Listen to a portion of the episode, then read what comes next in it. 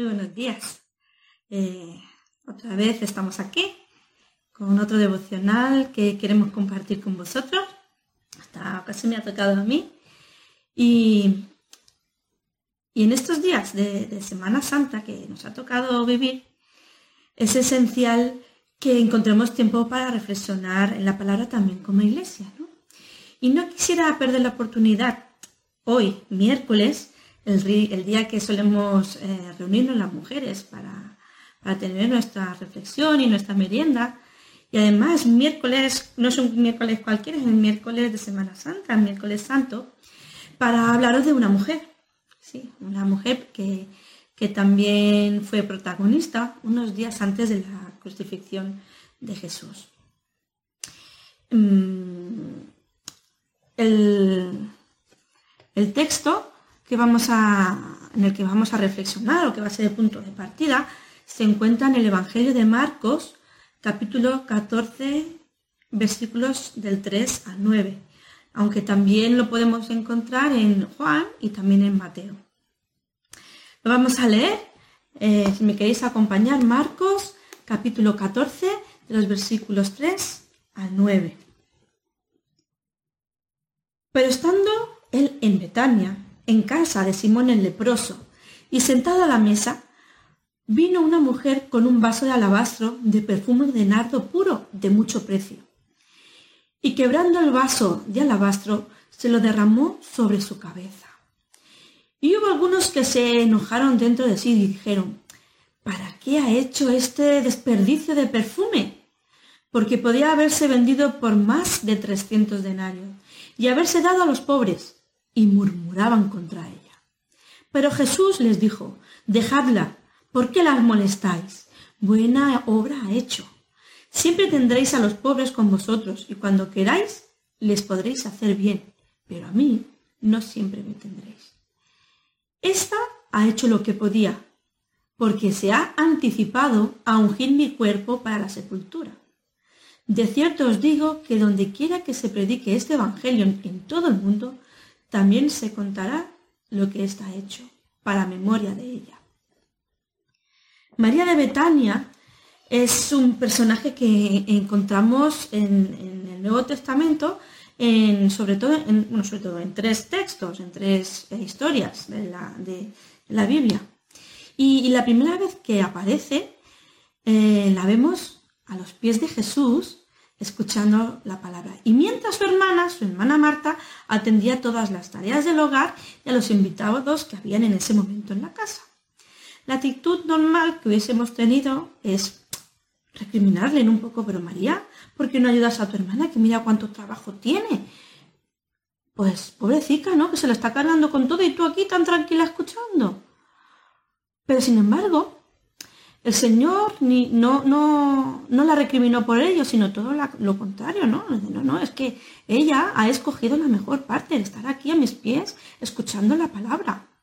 Y es que no estaba escuchando eh, palabras, eh, una conversación superficial, ni, un chismorreo, no, no, estaba escuchando las palabras del maestro, las enseñanzas que hacía. Y esa actitud a los pies del maestro era una actitud normal que hacían en la antigüedad de, de aquellos maestros que querían enseñar a sus discípulos. Y ella estaba allí pues queriendo aprender del maestro. ¿Cómo se iba a perder esa oportunidad ¿no? de, poder eh, aprovechar y estar con él? María en esta ocasión priorizó lo que realmente era importante, que es alimentarse y beber de la fuente inagotable del Señor. Y esto me lleva a la reflexión en estos días de cuarentena si estamos priorizando verdaderamente lo que es importante. Lo que es importante para cada uno de nosotros y para nuestras familias, que es con las que estamos pasando la cuarentena. Con algunos de vosotros ya lo he comentado y, sé también que vosotros os sentís a veces como yo, que es que estamos llenos de, de, actividades durante todo el día, a veces por obligación, porque tenemos que hacer, o los que están trabajando y otras por opción. Eh, que, por ejemplo, la casa, el hogar, los niños, el trabajo, sea telemático o no, o, sea, o tengas que ir a trabajar.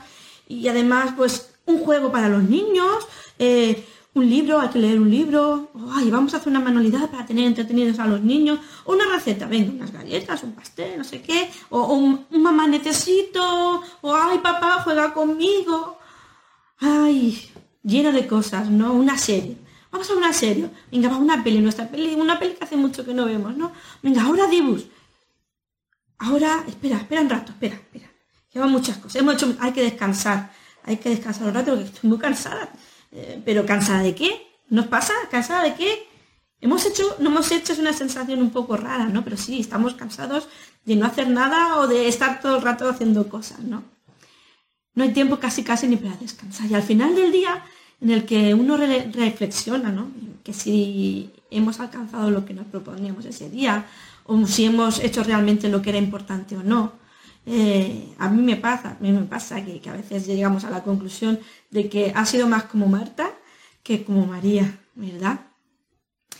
Y yo quiero también pasarte esa, esa pregunta a ti, ¿no? ¿Cuál es esa buena parte? ¿Has escogido la mejor parte como María o hemos estado tan atareados con las cosas de la casa que no, hemos sido Marta? ¿Cuál es la buena parte para ti? Para María está claro que fue pues pasar ese tiempo con Dios. La, buena parte es esa, eh, es estar eh, recibiendo de Jesús pues enseñanzas, ¿no? Las verdades espirituales que se aprenden a los pies del Maestro. Algunas cosas de las que estamos viviendo en estos tiempos pues nos quitan cosas eh, que podemos pensar que son valiosas, ¿no? El estar encerrados en casa da un poco de sensación de que nos han robado la libertad, ya no podemos hacer lo que queremos, ¿no? Incluso la salud, muchas personas están viendo afectadas por eso, están perdiendo la salud, quizá por el coronavirus o quizá porque se dejan, eh, llega la tristeza o la ansiedad o la angustia, ¿no? El tiempo, no tenemos tiempo o tenemos todo el tiempo del mundo o el tiempo que queremos invertir en algo no lo podemos hacer. Son cosas importantes, ¿no? Si, si, si uno no se obsesiona con eso, pero lo que aprendemos del maestro, eso nadie nos lo puede quitar.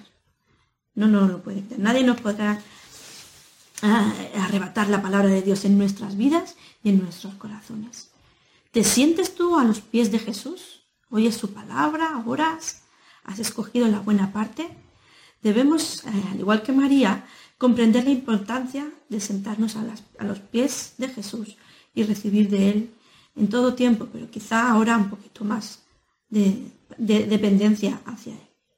La segunda historia, eh, donde encontramos también a, María de Betania, es un poquillo más triste, seguramente ya estaréis pensando en ella, tiene que ver con la muerte de su hermano. Una escena eh, llena de angustia, de tristeza.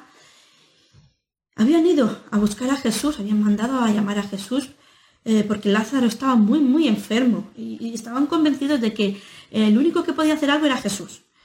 Pero Jesús eh, aparentemente llegó tarde, ya que hacía, cuando llegó Jesús, que hace cuatro días que Lázaro había muerto. En cuanto que María se entera de que Jesús estaba allí, estaba llegando, sale desesperada a su encuentro y acaba nuevamente a los pies, a los pies de su maestro. La historia la podéis encontrar en Juan, capítulo 11, versículos 31-32. Acaba a los pies del maestro nuevamente. Jesús al verla llorar se conmueve, ¿no? Porque Jesús es que amaba a sus amigos, ¿no? Y, vio los terribles resultados del pecado en el mundo. La enfermedad, la muerte y la separación de los seres queridos. En aquella escena se encontraban además también muchos judíos que habían venido a consolar a las hermanas. Y cuando empezó María a salir corriendo a buscar a Jesús, pues ellos, las personas que estaban allí en la casa, empezaron también a seguirla, pensando que iba a llorar al sepulcro. Pero tuvieron el privilegio de presenciar el milagro, el milagro de la resurrección de Lázaro. Y a partir de ese momento muchos judíos también creyeron en Jesús. Como consecuencia del testimonio de las hermanas y el tener el hogar abierto para, para los demás judíos, en ese tiempo de dolor y de sufrimiento muchos creyeron en Jesús. Y es que si seguimos a los pies del Maestro, en, tiempos como los que nos ha tocado vivir, ¿no? De dolor, angustia, pérdida, muerte, muchos también podrán ver milagros y creer en Jesús. Por causa, como consecuencia, ¿no? De lo, cómo estamos viviendo nosotros este tiempo, ¿Por qué no, no? ¿Por qué no pueden eh, ver milagros en nosotros y ver cómo Jesús se manifiesta en nuestra vida, no? ¿Cómo estamos actuando ahora en este tiempo de tribulación, de problemas, de muerte, de tristeza, de tristeza? Aún en medio de estas circunstancias, debemos dar testimonio de nuestra fe, de quién es Jesús para nosotros. Y ya nos metemos en, la historia que leíamos al principio, ¿no? En esos días previos a, la crucifixión de, Jesús. El texto en, el paralelo, en, el, en el Evangelio de Juan, nos dice que faltaban seis días para la, para la Pascua. Marcos, si lo, estamos leyendo, no, no, pareciera ¿no? que esperan esos seis días, sino que parece que eh, son tres los que, los que narra, pero eh, como hemos podido, algunos de vosotros os acordaréis, eh, los que han participado del estudio bíblico de los miércoles, perdón, de los viernes, Marcos tenía la costumbre de meter lo que se llama bocadillos, ¿no? Como porciones de texto que, lo que quería era pues hacer énfasis en una enseñanza. ¿no? Entonces Marcos decide poner la historia del ungimiento de, María de Betania aquí justo unos días antes también de la celebración. Y contrarrestando la idea de, Marcos al ponerlo aquí justo antes, eh, unos días antes, eh, de tres días concretamente, porque estamos en el miércoles, miércoles santo, miércoles de Semana Santa, lo que quería hacer era eh, hacer el contraste entre la devoción de María, la devoción de María de Betania, al ungir a Jesús y, el trato que, estaba recibiendo de los líderes religiosos también y de la tradición de Jesús. ¿no? Era como, María es lo que hay que hacer, fijaron los religiosos y Judas el contraste. ¿no? Eso es el, énfasis que, que, quería hacer Marco y por eso incluye aquí la historia. Lo que es cierto que faltaban muy pocos días para que Jesús fuera crucificado. ¿no? Y sus amigos en Betania quisieron hacerle eh, una cena en honor. Eh, no sabemos si, si, porque preveían o no. Eh, lo que sí es cierto es que en ese momento los, líderes religiosos querían perseguir a Jesús y apresarle. Era un, tiempo de muchas tensiones porque el pueblo lo apoyaba, pero los líderes religiosos querían acabar con su vida. Y en, ese, eh, en, ese, en esa situación turbulenta, eh, pues mm, Simón, Simón el leproso, lo acoge en su casa, le da una cena junto con Lázaro, junto, junto con sus hermanas y demás discípulos. Marta, como era de costumbre, estaba sirviendo, ¿verdad? Lázaro nos dice la historia que estaba allí en la mesa también con Jesús. ¿Y dónde estaba María?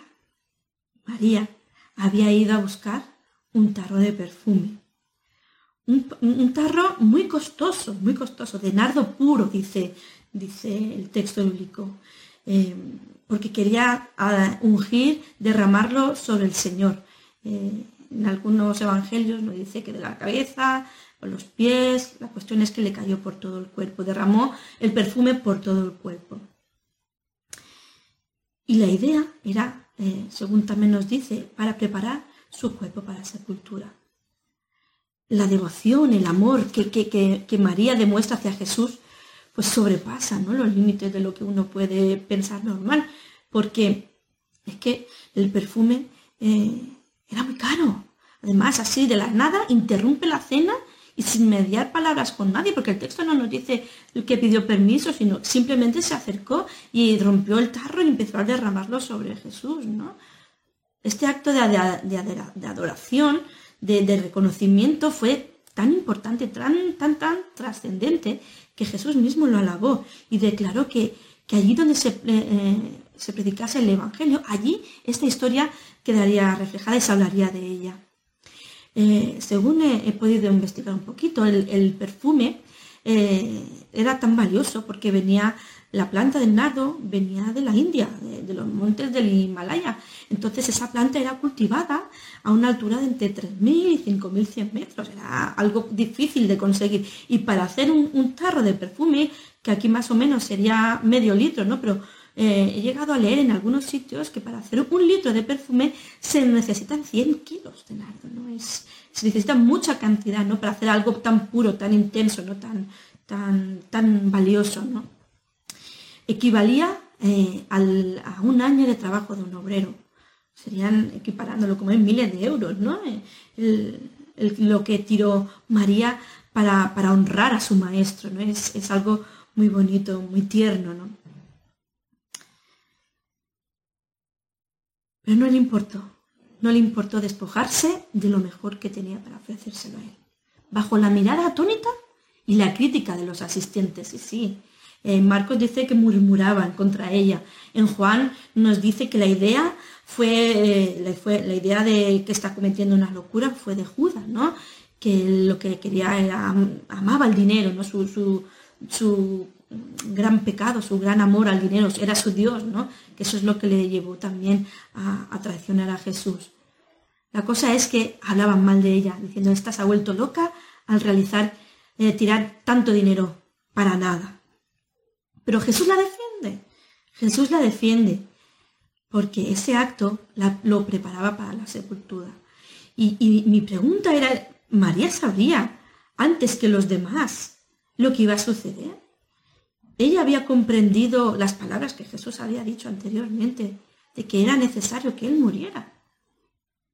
Jesús en el texto nos da a entender que preparaba su, sepultura, que la preparaba. Entonces podemos entender que sí, que, que ella sabía o ella intuía lo que iba a pasar. María no dice nada, por lo menos en el texto no se menciona que dijera nada, pero sí que demuestra el gran amor que tenía por el Señor ya que sus hechos a los pies de Jesús, eso nunca sería olvidado. ¿Cómo mostramos al Señor que le amamos?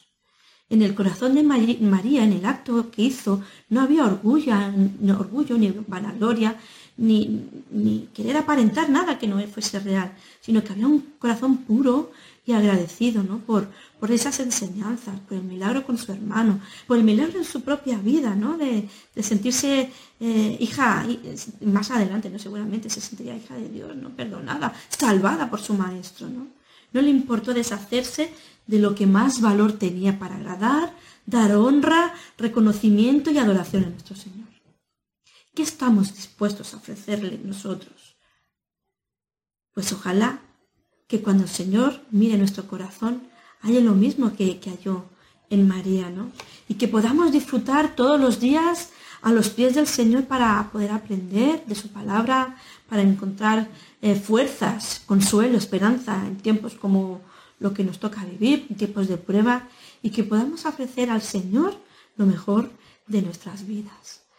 Así que que el Señor os bendiga en este día y que os dé fortaleza para seguir sus caminos y sus enseñanzas.